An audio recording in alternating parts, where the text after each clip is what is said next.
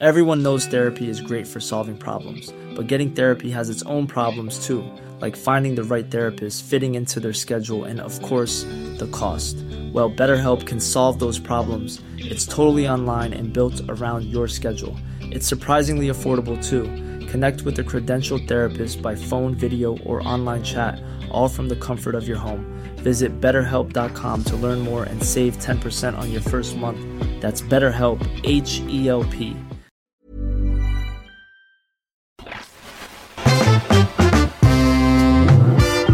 El Ciudadano Político, el podcast de Max Kaiser. Conocer y entender la política mexicana para crear ciudadanos capaces de reconstruir su democracia. Hola, yo soy Max Kaiser y esto es El Ciudadano Político, el espacio en el que tú y yo tratamos de construir una nueva forma de ver el país, de entender el país de entender sus problemas, de entender la democracia, de entender este, esta vorágine de cosas que pasan todos los días, de discursos, de mentiras, de entuertos de la política que a veces se quedan ahí colgados, como si nadie los quisiera tocar y como si nadie los quisiera entender. De eso se trata este espacio, de agarrar esos, esos temas, desmenuzarlos, platicarlos entre tú y yo y tratar de entender no solo qué significan, sino qué consecuencias pueden tener para después ocupar esa reflexión en la construcción de un mejor país. Como seguramente ya he platicado en algunas ocasiones, este podcast lo grabo siempre los viernes para que salga los lunes. Y tengo aquí a, estos grandes productores que se echan el fin de semana tratando de, de modular y producir este podcast para que el lunes salga a primera hora. Esto quiere decir que hoy yo todavía no sé cómo salió la marcha del domingo 13 de noviembre, pero creo, por lo que he estado viendo en las redes sociales, que se convirtió en un, en un gran evento. Creo que lo fue. Hoy tú me estás escuchando el lunes y a partir del lunes y tú ya sabes más que yo. Yo lo que creo es que fue un gran evento, un evento masivo, histórico, muy ciudadano, lleno de pasión, porque hace muchos, muchos años yo no veía este tipo de convocatoria a través de redes sociales. Yo no veía hace años a tantas personas organizándose, haciendo playeras, haciendo eh, logotipos, poniendo sus propios mensajes. Hace mucho, mucho tiempo yo no veía al presidente tan enojado con un tema se echó de lunes a viernes, cinco días seguidos, diciéndonos de todo, diciéndonos corruptos, cretinos, hipócritas, que no amábamos a México, nos dijo corruptos, nos dijo de todo. Cinco días seguidos, sin parar, utilizando varios minutos de cada una de sus cinco mañaneras, muy enojado con la marcha. Esto provocó otra cosa que yo no había visto hace mucho, mucho, mucho tiempo en las redes sociales, que es que un hashtag como el yo sí voy a la marcha durara tres días en el top 10 de tendencias de México y que se mantuviera permanentemente ahí. El algoritmo de Twitter hace que las cosas suben y bajen rápidamente por una combinación de número de tweets, número de tweets nuevos, número de retweets, personas relevantes que los utilizan, etc. Y entonces es muy difícil levantar una tendencia y mantenerla en los primeros 10 lugares. Duró tres días completitos con un movimiento muy interesante, creo yo muy orgánico. Sí, hubo personas que organizaron esta marcha, hubo organizaciones que impulsaron la fecha, la ruta, de qué se iba a hablar, son los que organizaron quién iba a hablar al final, etc. Pero yo creo que fue una de las convocatorias más orgánicas que se dieron después del lanzamiento de, de quién había organizado en su inicio. Y esto creo que la hizo muy grande y muy interesante. El chiste de hoy, a partir de hoy lunes que sale este podcast, es ¿qué sigue? Porque yo siempre he sido, digamos, un poco incrédulo de lo que puede provocar una marcha por sí misma.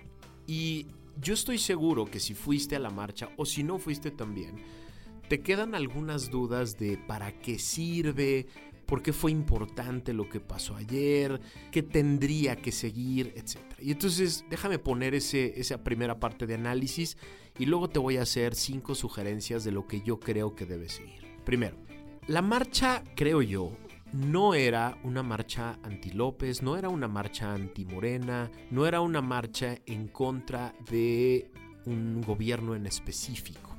Eso no quiere decir que no haya habido cualquier cantidad de mensajes con esa tendencia, ¿no? Es decir, el, no solo el hecho de que la iniciativa de reforma electoral para destruir al INE venga del presidente y esté apoyada por Morena y sus parásitos de partidos como el Verde y el PT, implique que haya una reacción de quienes no estamos de acuerdo con esa reforma.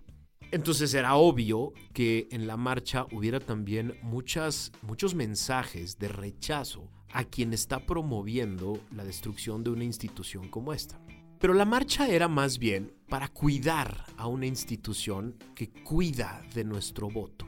Ya en el programa pasado platicamos de lo importante que es el INE, la historia del INE y cómo antes, mexicanos como yo que tenemos 47 años para arriba, pues vivimos en una época en la que votar era regalar tu voto a un partido que iba a hacer prácticamente lo que quisiera con él. Es decir, ir a las urnas del 94 para atrás era un ejercicio cívico muy incierto, muy inseguro, que arrojaba resultados que estaban predefinidos. A partir de la reforma del 96 que crea el Instituto Federal Electoral Autónomo o Instituto Nacional Electoral, el voto cuenta, el voto vale, el voto de cada quien se suma y ese es el que genera el gobierno en turno y el Congreso en turno. Y eso es importantísimo. Y eso es lo que está en entredicho con esta propuesta de reforma electoral. Así creo que la marcha estuvo motivada por personas que querían mostrarle al gobierno en turno y a su partido que rechazaban cualquier intento de golpear al instituto, en especial faltando ya apenas dos años para la elección presidencial, es decir, minuto 70, 80 del partido de fútbol, cambiar al árbitro, creemos los que fuimos a la marcha, no es una buena idea. Pero yo creo que en especial la marcha era un mensaje para los otros partidos, para el PRI, para el PAN, para el PRD, para Movimiento Ciudadano un mensaje de los estamos viendo, los estamos observando, no les vamos a tolerar que se doblen en esta. En esta no. Se han doblado en muchas otras, han sido tibios en muchas, han sido ambiguos en muchos otros temas, pero yo creo que el gran sentido de la marcha del domingo es y seguirá siendo los siguientes meses y años a ustedes no les vamos a permitir que se doblen en este tema. ¿Por qué? Porque ya sabemos que la propuesta viene de Morena y sus aliados, viene de Morena y del gobierno. Ya sabemos que a ellos no los vamos a hacer cambiar de idea. Supongo que había pocas personas ayer en la marcha que soñaban con la idea de si salimos muchos, si vamos muchos a marchar con muchos mensajes, en una de esas el presidente retira su iniciativa yo creo que ya hay muy pocos inocentes con esa idea, ¿no? Yo creo que muy poca gente de la que fue a marchar pensaba que si íbamos muchísimos, el presidente en una de esas decía, híjole, qué miedo, son muchos los mexicanos a los que estoy haciendo enojar, voy a quitar mi iniciativa. Yo creo que hay muy poca gente que pensaba eso. Lo que sí pensamos, creo yo la mayoría, es que esta demostración ciudadana, cívica, esta fiesta cívica del domingo 13, le debe dar un mensaje muy clarito, muy preciso a los otros partidos. Y ese mensaje clarito y preciso es, en este tema necesitamos que seas una oposición absolutamente intransigente, absolutamente intolerante. Por eso el hashtag que ha volado también durante semanas de el INE no se toca es tan importante. No es momento de hacer reformas. El INE necesita algunas adecuaciones, seguramente. Hay que pensar y repensar el tema del financiamiento de los partidos, seguramente. Hay que pensar el tema de la fiscalización y las herramientas que debe tener el INE para revisar a los partidos, absolutamente. Hay que revisar las facultades del tribunal y de la fiscalía de delitos electorales para que sea más eficaz, seguramente hay que darle una peinada a la ley general de partidos para hacerlos instituciones que de verdad nos representen a nosotros, que no salgan tan caras, que tengan mejores normas internas, que tengan más apertura para recibir candidatos, que tengamos certeza de cuántos militantes reales tienen. Todo eso, sí es cierto, es importante hacerlo, pero no antes de una elección. Nunca se hace antes de una elección. En ningún lugar del mundo cuando ya el partido esté en marcha, cuando ya el juego esté en marcha, la competencia en marcha, se tocan las reglas del juego. No, lo que se hace en ese momento es consolidar a la institución que se encarga de aplicarlas, respaldarla y apoyarla y hacer que se cumplan todas las reglas de aquí al partido. Noviembre del 2024, una vez que tome posesión el nuevo presidente y ya haya un Congreso establecido con estas reglas, nos ponemos a discutir todas las reglas que ustedes quieran acerca del sistema electoral mexicano. Ya con claridad de qué sí sirve, qué no sirve, qué tenemos que cambiar y sobre todo, y lo ha dicho, lo han dicho los últimos tres presidentes del Instituto Electoral. José Woldenberg, lo ha dicho Luis Carlos Ugalde. El chiste de una reforma electoral es que todos los actores que van a ser sometidos a este sistema electoral nuevo logren un gran acuerdo para esas reglas. ¿Por qué? Porque a diferencia de otro tipo de leyes, las fiscales, las de ingresos, las que tienen que ver con temas civiles o penales o mercantiles, pues sí, la regla de mayoría de un Congreso es la que aplica. Es decir, el partido el que está en el poder o el que tiene mayoría en el Congreso impone su mayoría y aunque los otros lloren, chillen, patalen y demás, la regla que vale es la de la mayoría y el chiste es que una ley que quiere o necesita un gobierno en turno se ponga en práctica para tratar de aplicar sus proyectos en prácticamente todos los demás temas de la vida política del país, la regla de mayoría es la que aplica. Es absurdo imponer desde una visión partidista un nuevo sistema electoral. Es absurdo. ¿Por qué? Porque es un sistema que va a aplicar para todos, para todos y por lo tanto, para generar una reforma electoral de gran calado como la que se pretende, se necesita el acuerdo de todos. Se necesita un gran acuerdo de todas las fuerzas políticas. ¿Por qué? Porque no tiene ningún chiste imponer de un lado una reforma electoral que va a aplicar a unos y a otros y que siempre si se impone va a ser desconocida o desacreditada por una parte del espectro político al que se le aplica. Es absurdo porque si eso funciona así, los gobiernos que surgen de ese sistema electoral carecen de la legitimidad completa que tendrían si el sistema fuera de un gran acuerdo. El sistema que tenemos hoy, que tenemos desde 1996 con la gran reforma que creó el IFE, es un sistema que ha surgido de los grandes acuerdos de todas las fuerzas políticas, sí, incluidos los que hoy tratan de desconocerlo. Ellos formaron parte de los grandes acuerdos para crear al instituto desde la Constitución, para crear las leyes de partidos. Morena participó el año pasado, apenas el año pasado, en el proceso para designar a cuatro consejeros electorales. Participó activamente en crear las reglas del juego, el concurso, el proponer a candidatos, el votar a esos candidatos. Ellos participaron. Y así es como funciona un buen sistema electoral, cuando todas las fuerzas políticas lo conocen, lo aceptan, lo avalan, participaron en su creación, se sienten corresponsables y entonces lo que resulta de ese sistema debe ser reconocido por todos. Ese es el chiste. Ese es yo creo lo que se lo que motivó a tantas personas a salir a proteger el instituto. ¿Por qué estamos protegiendo los sueldos de Lorenzo Córdoba y Ciro Morayama? Esa es una pendejada que ha salido del lado del gobierno. ¿Tendremos que revisar sueldos, número de asesores, presupuesto del instituto? Seguramente. ¿Eso es lo que salimos a proteger ayer? No, absolutamente no. Yo creo que nadie hace un movimiento del, tamaño y de la, de la dinámica del domingo 13 de noviembre para cuidar los sueldos de nadie. Por Dios, ese es un, un argumento bastante chafa. ¿Salimos a proteger el financiamiento de los partidos? Tampoco.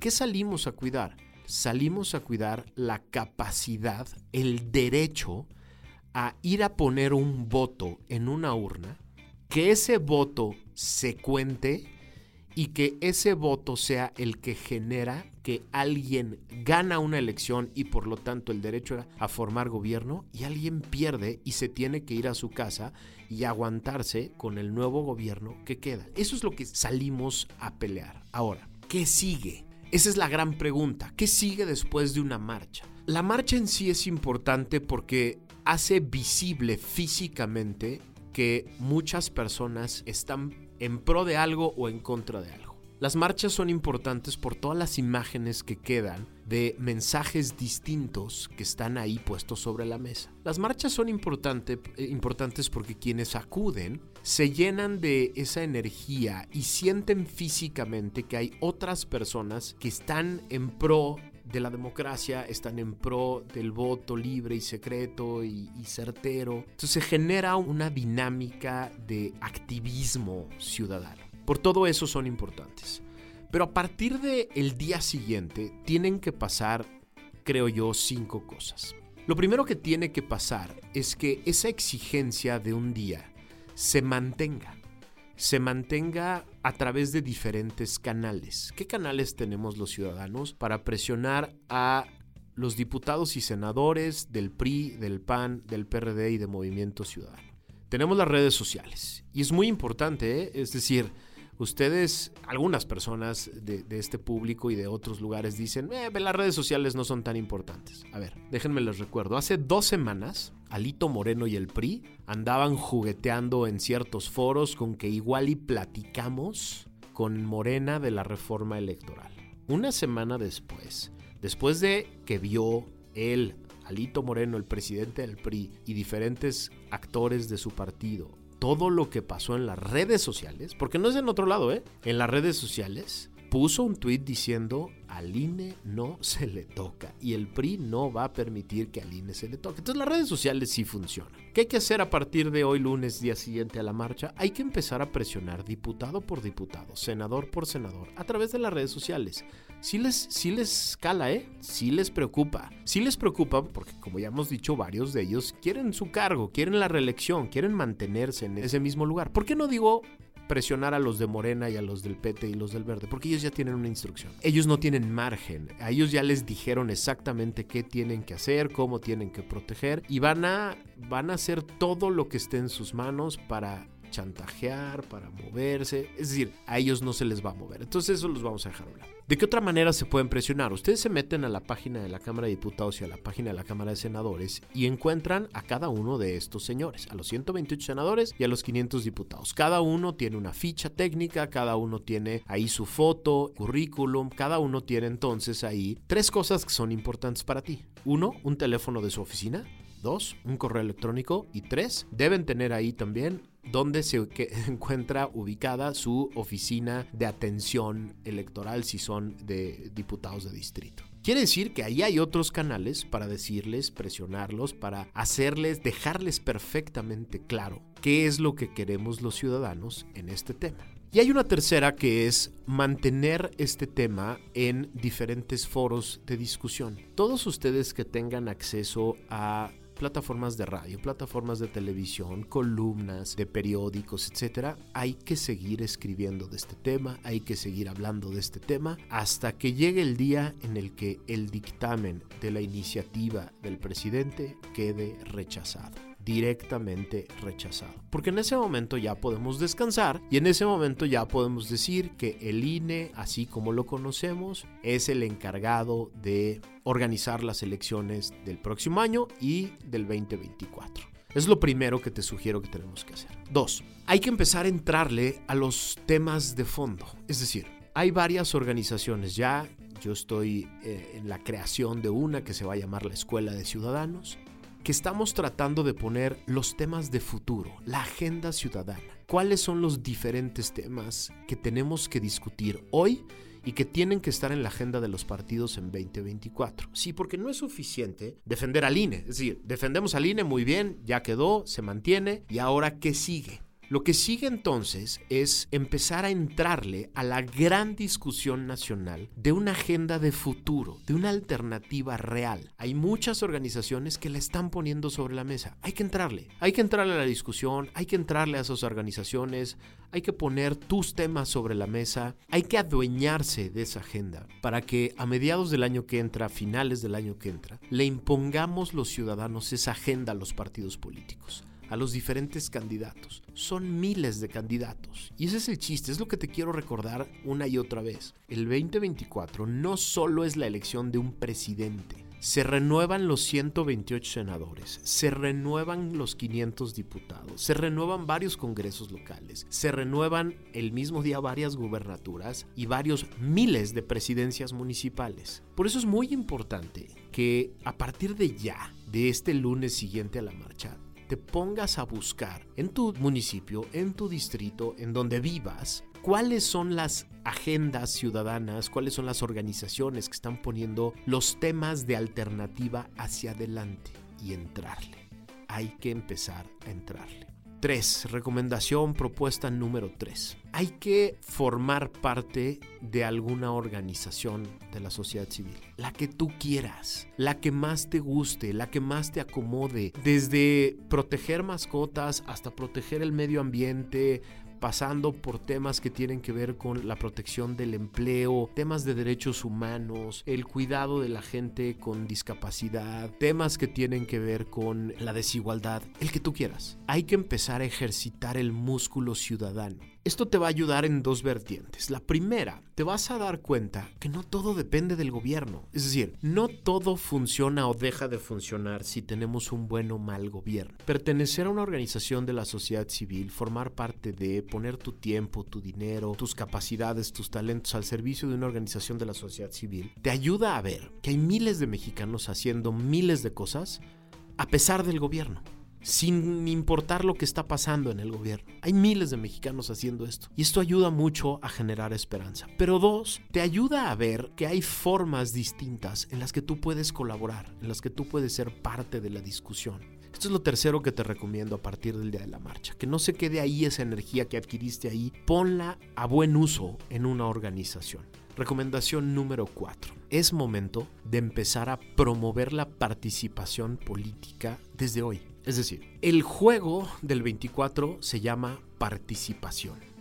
Si estamos arriba del 60% de participación en la elección del 2024, la decisión de la elección, la elección está en nuestras manos. En nuestras manos me refiero a los ciudadanos. Independientemente del resultado, nosotros vamos a decidir. Si la participación es más baja que eso, las decisiones las van a tomar los partidos, los grupos de interés, el narcotráfico, los programas sociales, etc. Es decir, está perfectamente probado que en las elecciones donde la participación es menor al 50%, las, los intereses organizados, partidistas, de crimen, de empresarios específicos, etcétera, son los que ganan, son los que mueven, son los que generan el resultado y después obtienen los beneficios. Está perfectamente demostrado que arriba del 55 y sobre todo del 60%, la elección es absolutamente incierta para esos intereses.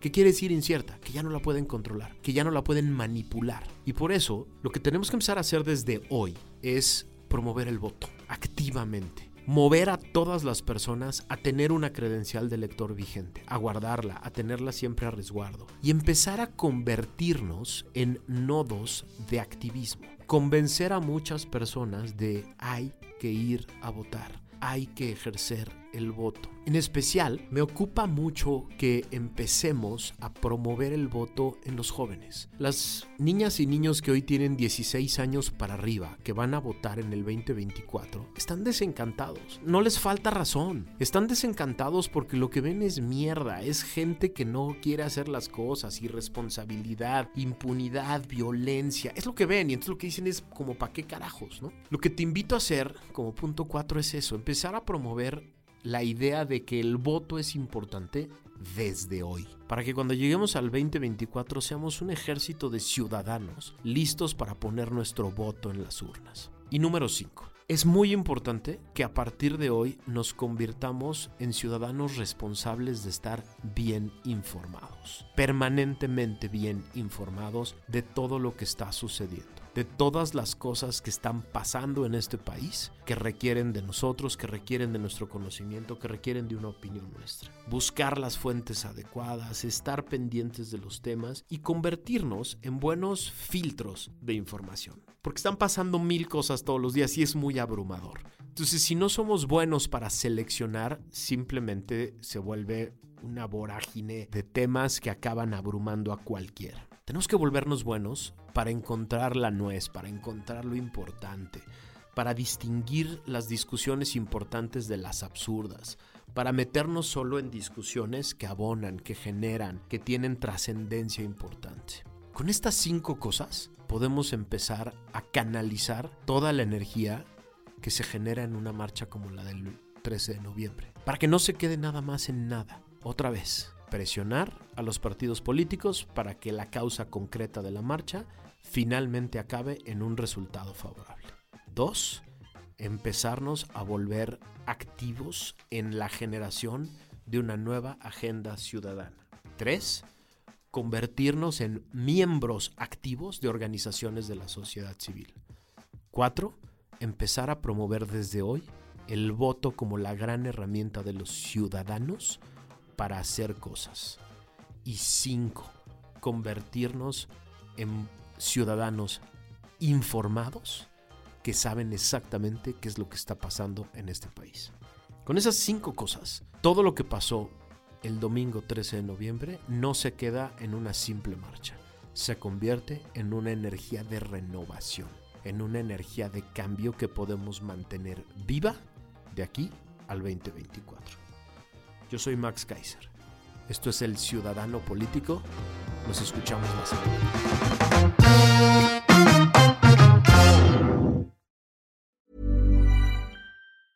¿Te preocupas por tu familia? Entonces, ¿por qué darles solo huevos ordinarios cuando pueden disfrutar de lo mejor? Eggland's Best, los únicos huevos con ese delicioso sabor fresco de granja, además de la mejor nutrición, como 6 veces más vitamina D, 10 veces más vitamina E y 25% menos de grasa saturada que los huevos regulares, además de muchos otros nutrientes importantes. Así que, dales los mejores huevos. Eggland's Best, mejor sabor, mejor nutrición, mejores huevos.